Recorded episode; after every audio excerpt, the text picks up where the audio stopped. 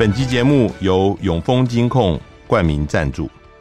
翻转金融，共创美好生活，以新闻开启国际视野。永丰金控与您一同掌握全球脉动。大家好，呃，欢迎收听联合开炮。呃，在去年十一月，呃，拜登跟习近平在巴厘岛会晤以后啊。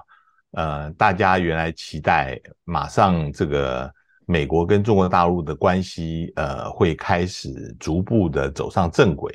那我想，呃，最近有一些事情会让大家怀疑说这个事情是不是如此啊？呃，我们今天特别要请教淡江战略所的黄建正教授，跟我们来谈一下目前呃在开年以后的美中台呃这个关系的新的形势。黄教授你好。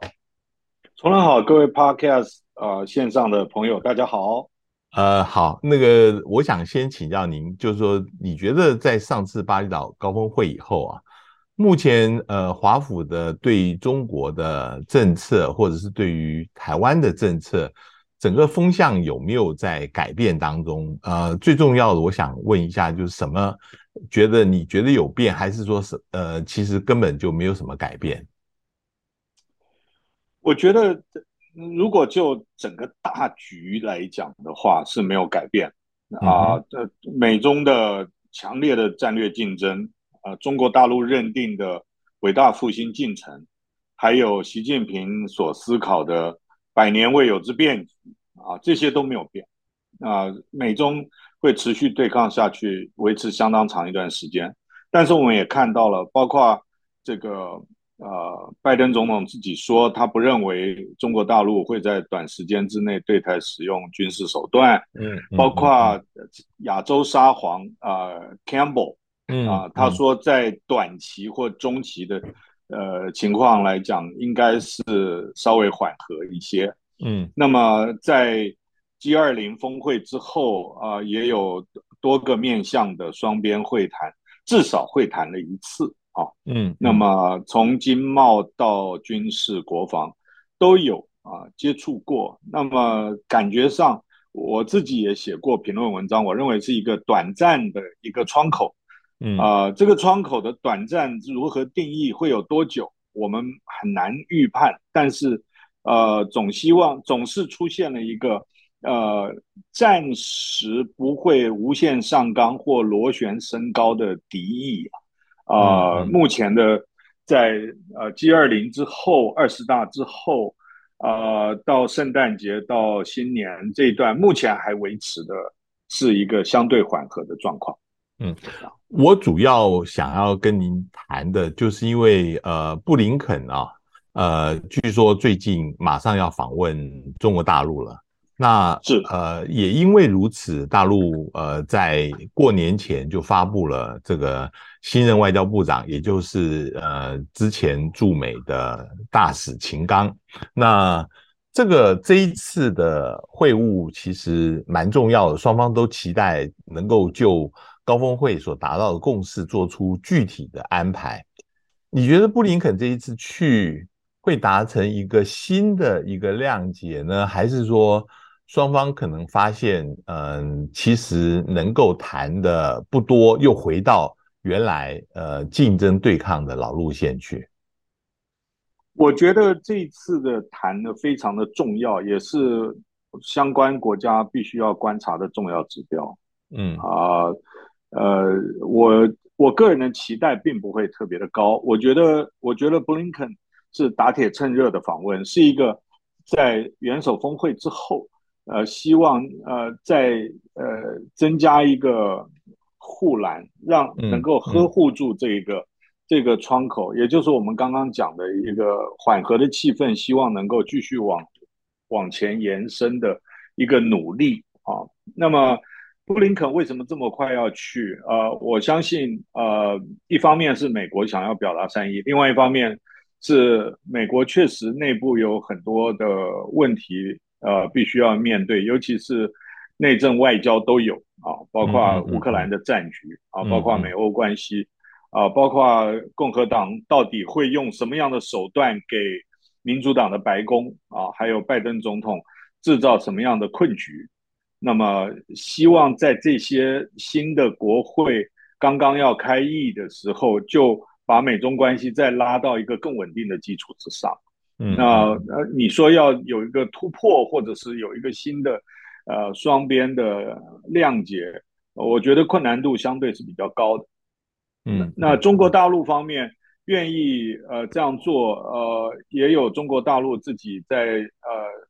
这个动态清零解封以后啊，所要面对的诸多问题啊，所以中国大陆当然不会排斥，尤其是中国大陆也会欢迎这种打铁趁热式的沟通，因为如何把五不一没有啊，针对台湾的部分能够所谓四个字落到实处啊，可能会要求啊美方有更更积极啊，或者是。更明确的这个表态，嗯嗯嗯，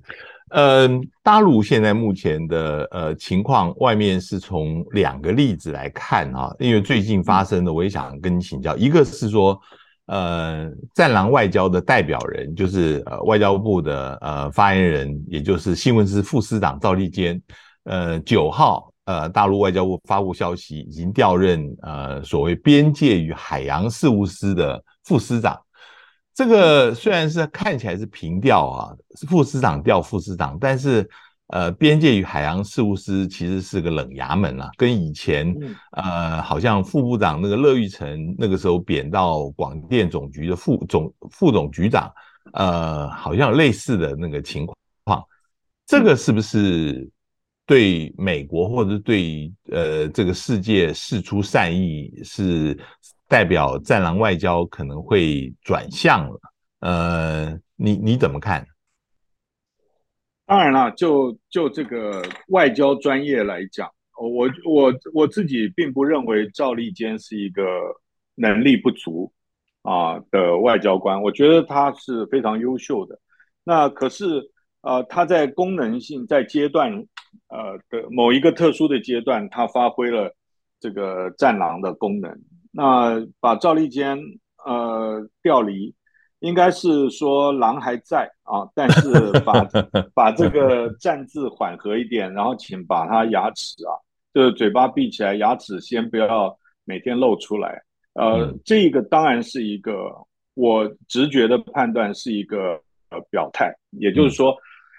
呃，在未来的或者是说习近平第三个总书记任期开局。那么外交人士有大的变化，一个新的梯队出现的时候，那么暂时呃把调性拉到相对稳定缓和一点，呃，是对中国大陆整体外交可能有意义的。嗯嗯嗯嗯嗯。但是另外一个事情啊，呃，也是让我疑惑，就是刚发生的就是嗯，原来去年年底我们知道那个中美的。战机又有一次差一点相撞啊，那也是大陆的呃战斗机跟美国的侦察机之间，但是嗯、呃，美国希望能够动用国防部长对国防部长的这个通话的机制，能够来谈这一次的事情，但是大陆最近拒绝了。这个根据美国之音的报道。这个又意味着什么呢？是不是呃，原来我们看到在高峰会以后，呃，两位国防部长呃，他们曾经呃有见面，呃，这些国防之间的对话都有恢复，但是现在看起来又不管用了，嗯、这又是为了什么？我相信在这个危险接近的时候，啊、呃，确实，呃，双方是有沟通，但是可能不到不需不需要或者不必然呢、哦。呃，在至少在北京方面，可能不必然认为需要由国防部长对国防部长的对话，嗯，来处理这个问题。但是我相信，在这个 operational side 啊，在这个呃战区阶层，或者是啊、呃、这个平常的呃军事工作阶层的联系，应该会应该会有彼此之间应该会有一些联系，不可能让这件事情、嗯、呃就是完全都没有。沟通没有处理啊、呃，因为它随时可能再发生一次，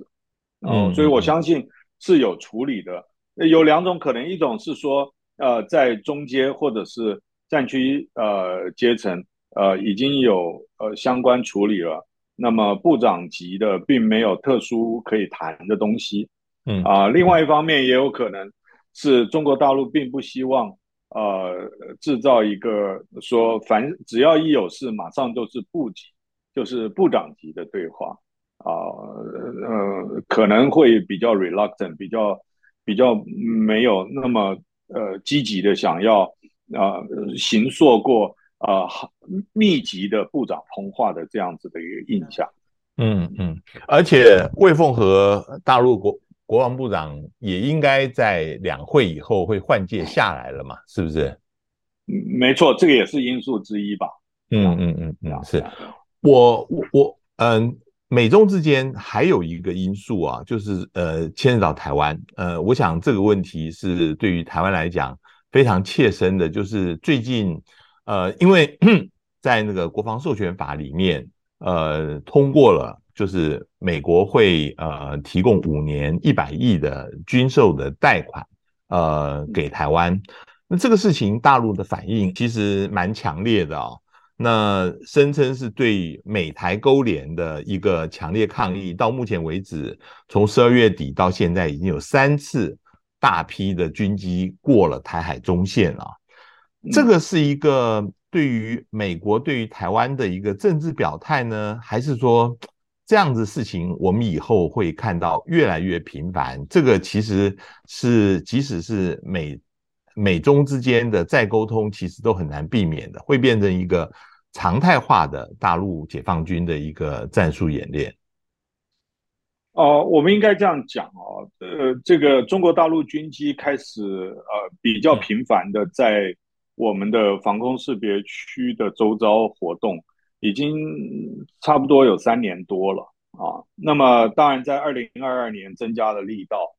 那么所以呃，在过去来讲，我们可以说是呃中国人民解放军对于呃美国和他盟邦在台海周遭的活动的一种呃试探，同时也是一个对台海周遭的一个战场环境的理解跟经营。那么慢慢慢慢这样子的工具性的呃这种做法，开始增加到政治讯号的传达跟所谓象征意义，呃开始有它的政治的呃这种意涵在里面。换句话说，过去呃呃 零星发生的事情，都是在美国有重要的政治人物、国会议员到台湾来。呃，所发表的，而美国对台军售的部分，呃的宣布，并不会立即会引发中国大陆用军事呃呃威慑的方式啊来做回应。那么现在，呃，中国大陆可能一方面是基于我刚刚讲的他自己的战备警巡，或者是呃年轻的飞行员的训练，或者是呃对于。呃，中国大陆用实质实际上面的行动来表达他对台湾周边的所谓的主权的声这个声明等等的象征意义。那它变浓烈以后，呃，可以说美国它给我们的是一个政治上的未必会完全呈现的一个帮助啊，但是它实际上已经造成了台湾。实质上面的军事压力啊，我为什么呢？因为中国大陆既然把美台关系当作是一个对台工作的一个重中之重的话，他一定会非常精确的去分析，呃，去年的台湾政策法的法案里面的条文，以及部分条文被挪到呃二零二三财政年的这个国防授权法里面的文字，以及啊。呃总体的这些军事军售融资啊、它所象征的意义，老实说，如果北京研究够透彻的话，他会应该知道，呃，就是五年呃一百亿呃一年二十亿呃的这个军售融资，呃，在整个美国对台军售上面所占的比例相对的是比较低的。那换一句话说，呃，台湾对美军事采购，美国对台军售。它的总量来讲，呃，这个增加个二十亿啊，每一年它并不会呃彻底或是根本上的改变台海的这个形势，所以它的政治意涵就很高。第二个就是，呃，中国大陆如果了解美国够深的话，会知道其实 NDAA 的所谓的授权是五年一百亿的呃无偿军事呃融资。呃，最后到了这个拨款委员会啊，呃的时候就没有五年一百亿的承诺喽。嗯，这个拨款委员会只针对二零二三年的拨款的部分啊，呃，呃，拿出了呃提出了二十亿，而且是有偿的军事贷款。嗯嗯。那么，所以如果北京要要去了解这个内容的话，呃，了解实际情况的话，他应该知道，其实台湾跟美国都还没开始谈，就是这个、嗯、这个实质是从从这个授权到拨款，到实际上面可以去呃选商选项，最后变成实质的军售项目或劳务，嗯，嗯，还有很长远的一个过程。那么他们立即的反应就更显得是政治上面的意涵，啊、呃嗯嗯，所做出的回应了。嗯嗯嗯嗯嗯。所以我们现在回过来看美台的现在目前的这个所谓无偿的呃军事融资啊，这个事情你觉得外面现在目前看这个是有一点太呃 blown out of proportion，就是说是。太过夸张了呢，还是说，呃，它实际上面它其实象征性会多于实质性更多一些？我很难说，呃，说，呃，它只有象征意义啊，嗯啊，但是，但是它表达的，我会更去看的就是美国国会两党的一个态度。嗯、换句话说，今天不管是呃这个五场的这个融资，还是还是贷款，它基本上就是一个美国国会的态度，要紧速的快呃，在短期之内加强台湾的武装的自卫能力。嗯，那么这个态这个态已经表得很清楚了。嗯，但是但是实质上，从我我们刚刚提到了，从授权啊到拨款，它本身就是美国内部的一个转折，而且美国未必有这么多的财源。可以拿出来对台湾做军事融资，是。那么，所以未来到底实质上如何增加台湾的防卫能量，呃，也不是一时片刻可以看得出来。那么，我觉得也许到最后，我们不排除有一种可能，就是所谓的五年啊一百亿，那到最后啊是不到一百亿。那么，而且每一项都很可能。是呃贷款，而不是这个赠与。嗯，嗯，那么如果如果说我们还停留在呃这个美国呃国防授权法，或者是说参议院外委会讨论时候所表达的善意，而不去看最后拨款的实质的内容的话，嗯，嗯，很可能我们自己就没有做好功课了。嗯嗯嗯嗯。好，呃，在这个美国呃提供五年一百亿的这个情况之下，有很多人说，呃，他的目的是希望能够呃让台湾建构不对称的战力啊，这个目的是一个强制性的吗？呃，还是说这个将来要经过台美双方要经过一些讨论，然后把整个建军计划？怎么样容纳到美国希望能够对我们的融资的项目里面？你觉得会用什么样的方式来进行？呃，现在的情况，呃，应应该这样说，我我们从头说起啊，很快。呃，美国透过同意呃对台军售的品项跟劳务来导引，甚至控制呃我们的建军方向。以及未来我们可能呃作战可用的这种这种兵力啊，呃，其实一直都存在，已经几十年了。是是。那么那么这是一个，所以美国现在又是由他们自己出的，美国纳税义务人交的钱，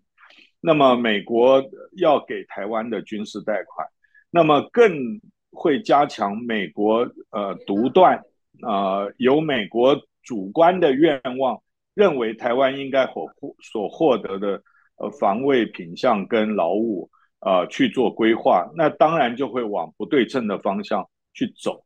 那么这种有两种可能，一个我们如果从比较负面角度去会认为美国过度干预我们自己的海台澎防卫作战计划。那么从比较善意的角度去看的话，有两项，第一个就是呃，美国用这个军事增加增加额外的军事贷款。那么不会真正的冲撞，或者是用政治压力要求我们改变我们原来的国防预算结构啊，或者是对美军事采购的这种结构。那么这个就不是那么恶意了。另外一方面就是军事贷款会比较快，它还是走一般军售的程序，只是说因为 funding 就是它的。财源已经确立在那边，所以又是美国自己提供的财源，所以在同意军售项目的速度上面会更快。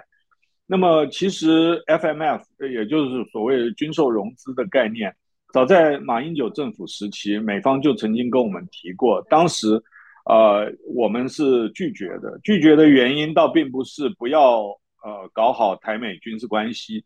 而是中华民国外汇存底很多，而且国民储蓄率相当的高，台湾自己发行公债的能力啊、呃，根本就是足够的，不需要跟外国来借钱。那么，呃，到目前为止还是还有很多人持这样子的看法，只是说 FMF 有一个最大的好处，就是说它会 expedite，它会加速。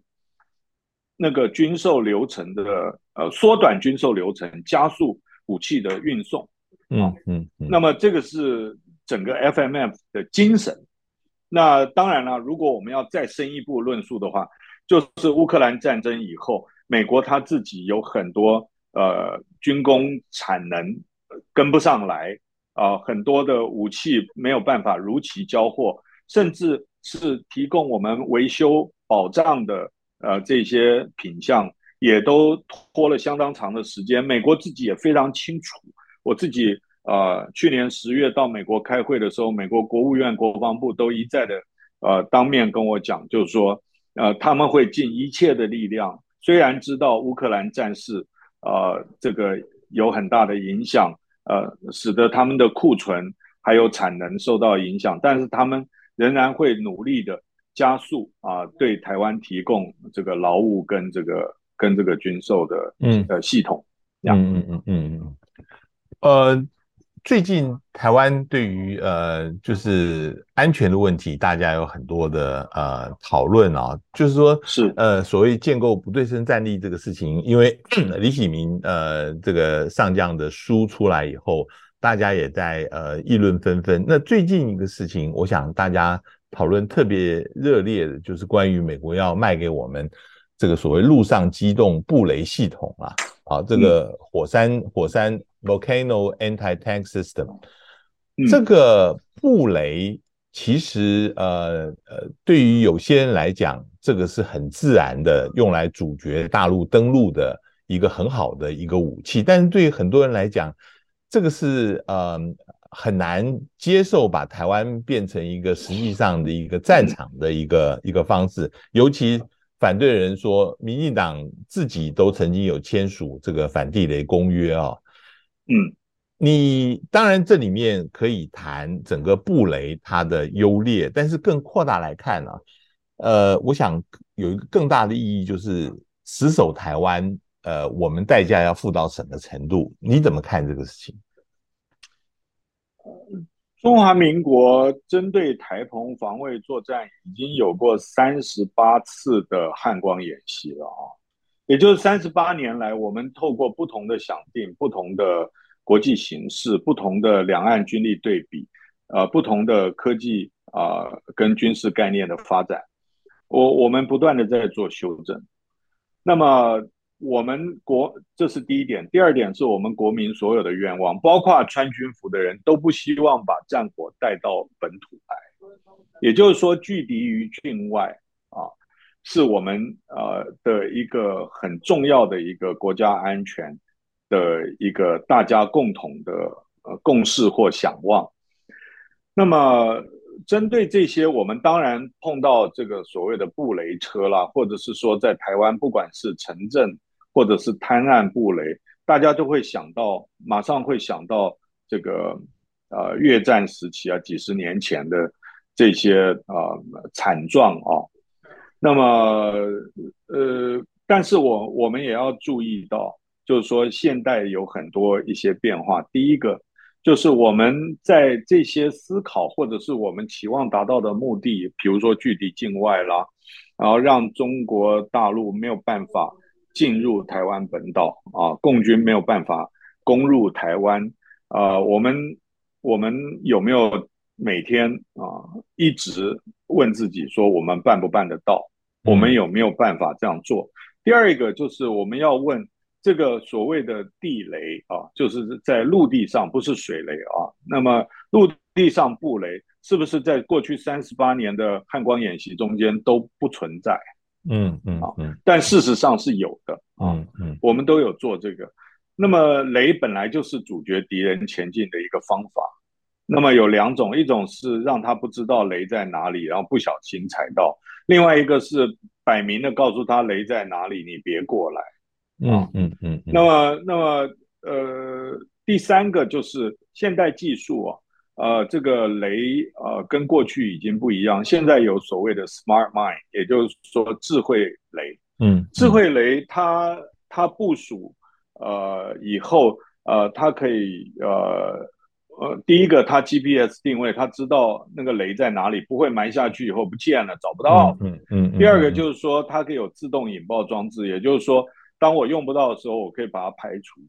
啊，不会不会让它这个就是摆在那边成为不定时的这种地雷或炸弹。嗯嗯嗯嗯。那么，所以在技术方面，并不要去把它跟越战时候去做联想，这个是不切实际的。嗯嗯。那么，当然了，呃，如果前面的问题，比如说我们答案是共军上得了台湾的滩头或陆地，第二个，呃，那个我们。汉光也演演练过布雷，那我们心态上面就不要用零跟一去思考这个问题。那第三一点的话，就是布雷现在的布雷车，我相信呃听众朋友都知道，现在是快速布雷，布雷车可以让我们快速布雷，不是工兵带着雷去用圆锹挖挖地然后埋进去，这个布雷它速度很快，速度快的。的一个另外一个意涵，就表示说，我不需要很早就去布雷了，一定是在情况不得不布雷的时候，嗯嗯嗯、我就可以很快的去布雷。嗯嗯。嗯，那么假设假设那个共军确实有上来一部分，那我们其实根本不会在共军还没有离开福建，或者是共军过中线，或者是在滩岸开始打的时候，我们就布雷。其实有了布雷车以后，我们可以等到形势实实在挡不住的时候，我们才布雷。嗯，嗯，换一句话说，它可以用很短的时间之内去制造最大的阻碍。呃，当然了，这些都是比较呃战术性的，或者是呃实际上作战，一般我们的听众朋友、老百姓不喜欢去想这个问题，因为我们很浪漫。可是对于穿军服的人来讲，啊啊！我们汉光演习自己都会写这样子的想定啊，关于布雷。那么当然就是呃，他们呃作为保卫台湾的啊、呃、国军，他当然必须要穷尽所有的办法，能够呃迟滞或者是击败呃敌军。有很多人说啊，那就不要让他上来啊。问题是，我们如果挡不住他上来了，我们还是要有办法去对付他啊、呃。那布雷的区域也都不会选说什么呃什么是一般老百姓会去的地方啊、呃，或者当然就是我我觉得现在大家可能要收敛一下情绪好好去去思考，因为具备这个能量不，我们经我我经常跟学生讲，我说我们军售买那么多武器的目的是什么？就学生当然有不同答案。我说我告诉各位，我们买这么多武器，呃，用那么多时间去训练我们的军队的目的是要使到我们那些武器不需要用。嗯，嗯我们真的目的是不相不一希望能够建构足够的力量，让我们的对手认知到他采取军事行动是不智的。嗯，因而阻止了战事的发生。嗯，嗯那么这些投资就是值得。如果我们都不做，嗯啊，都认为。啊、呃，这个呃呃防防卫是没有用，抵抗无用，那么其实反而更会造成呃我们敌手的这个盲动啊、呃，而造成了我们想不想看到的结果。嗯嗯嗯嗯嗯。OK，呃，我最后想问呃黄教授的就是呃牵涉到这个还不是互互动关系的问题，牵涉到内部的事情啊。呃，我想先从台湾开始问起，就是这一次的地方选举可以看得出来，有人讲说抗中保台，民进党过去的这个口号似乎不再管用。我想你自己也曾经也说过，说保台虽然仍然是大多数选民的共识，但是抗中是不是唯一的选项，现在已经出现跟过去不同的思考了。我们也看到，现在民进党，尤其是未来的党主席赖清德，已经把抗中保台改为和平保台了。那现在，呃，和平保台会比抗中保台这样的口号，呃，好吗？那我我尤其想问说，你如果从呃国民党的思考来看，那未来如果要对抗这个抗中保台这样子的一个陈述，呃，这种论述的话，呃，会有什么样子比较好的方式呢？呃，我我不会去讲说那个赖清德拿香跟拜哈，这个这个和平和平保台是都是蓝营人士提出来的，然后赖清德一看选情不妙，呃，九合一投票的结果，大家发觉原来老百姓呃认为。呃，保台是大家共同的愿望跟目标，但是你用抗中的手段，如果运用不对的话，大家反而会破坏了和平，或者是丧失和平。那个保台反变成保不了。那么，所以，所以他有改口。可是我们要搞清楚，和平是一种状态啊，抗中是一个行动哦。所以，所以你说要和平保台，那你你用什么行动去？维系和平，嗯，基本上，民进党一直讲说是要呃这个维持现状，那维持现状有非常紧张、非常危险的这这种现状，也有非常和平、非常稳定的现状。你要维持的是哪一种现状？没有扣扳机，但是大家彼此怒目相视，互相呃这个彪骂，那、呃、但是没有打起来，那个并不是我相我相信不并不是台湾人民所需要的现状。那么，所以，所以我认为，呃，国民集体会已经有了一个反思。那么，在这次的选举以及最近的整个风向来看，人民希望的是一个真正能够维持稳定啊，有办法、有能力，呃，透过对话沟通来维持和平的一个机会，而并不是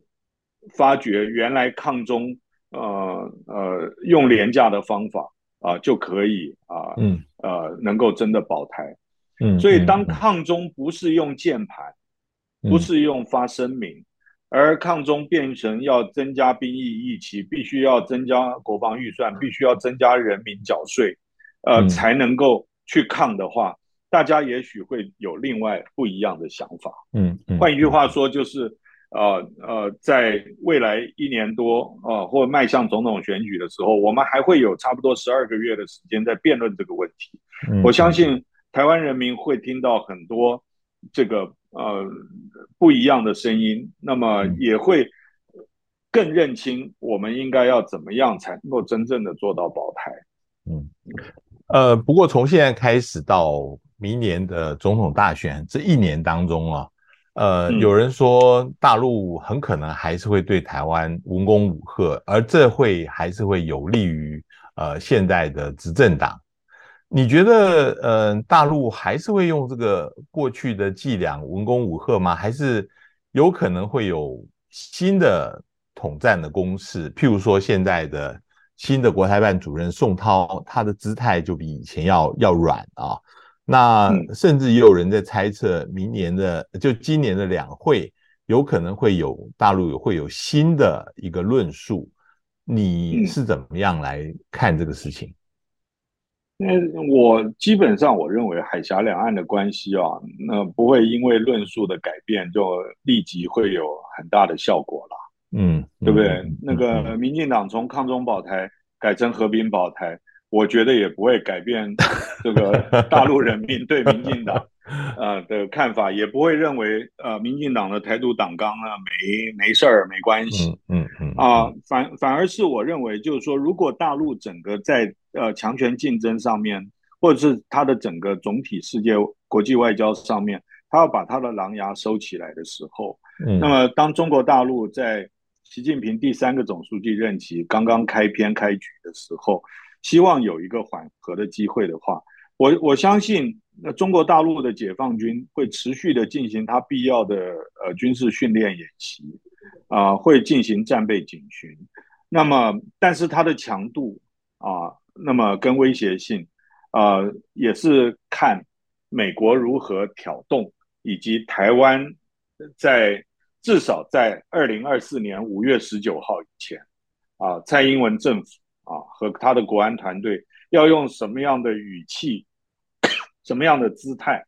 以及什么样的政策去啊、呃、向北京传达这样子的政治讯号？嗯，那么我觉得北京应该学到了呃一些教训嘛。嗯，那么二零一九年的这个两制台湾方案，事实上变成了这个选举他最不希望看到的选举结果。嗯，那么在这几次。啊，从朱镕基讲话啊，从这个